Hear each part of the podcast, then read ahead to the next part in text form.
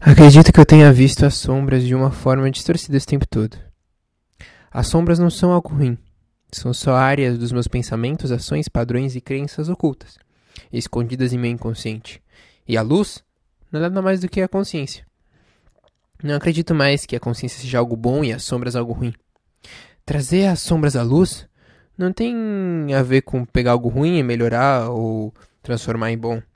É apenas trazer consciência para a inconsciência e ver em si essas sombras e reconhecer essas sombras. Assim ela é trazida à luz, essa inconsciência. E depois ela pode ser acolhida, assim como uma criança que reconhece a dor que o ato inconsciente dela causou e aceita que aconteceu, se abraça e leva em conta para não repetir mais o mesmo erro ou o mesmo ato. Isso me traz um questionamento também sobre os seres das sombras, entre aspas, e os seres da luz, entre aspas, ou seres de baixa vibração, ou seres de alta vibração, como cada um preferir chamar.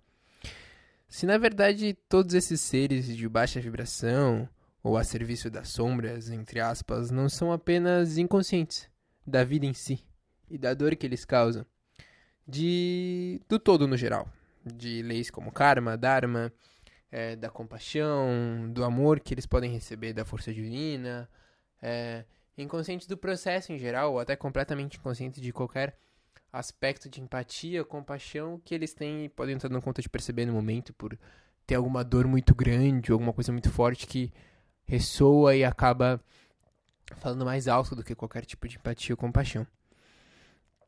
Assim como eu também sou inconsciente de diversas coisas que ainda nem sei. O fato de eu não saber é uma das coisas que provam o fato de eu, de eu ser inconsciente sobre elas. Porque se eu soubesse, eu não seria inconsciente sobre.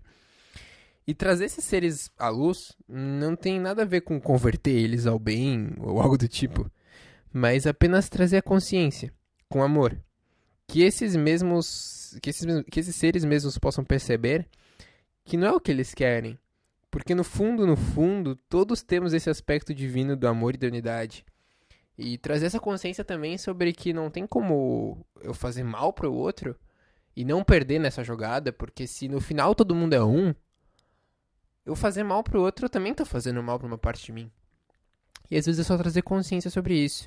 E não necessariamente que eu vou trazer a consciência para eles. Tipo, olha, eu trouxe a resposta para vocês, seres das sombras.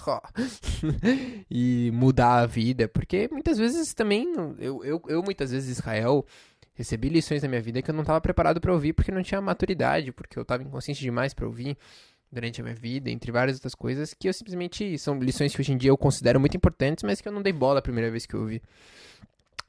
E então muitas vezes não se trata de eu trazer resposta ou de alguém trazer resposta para um ser inconsciente, mas às vezes tem empatia, ouvir a dor dele.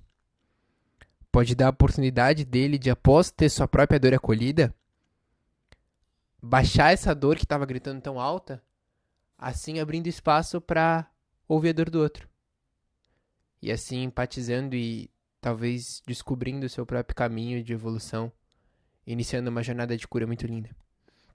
Bom, tudo isso que eu falei talvez seja, talvez não, mas no momento é o que ressoa no meu coração. Até rimou. então espero que ressoe no de alguém também. Boa noite.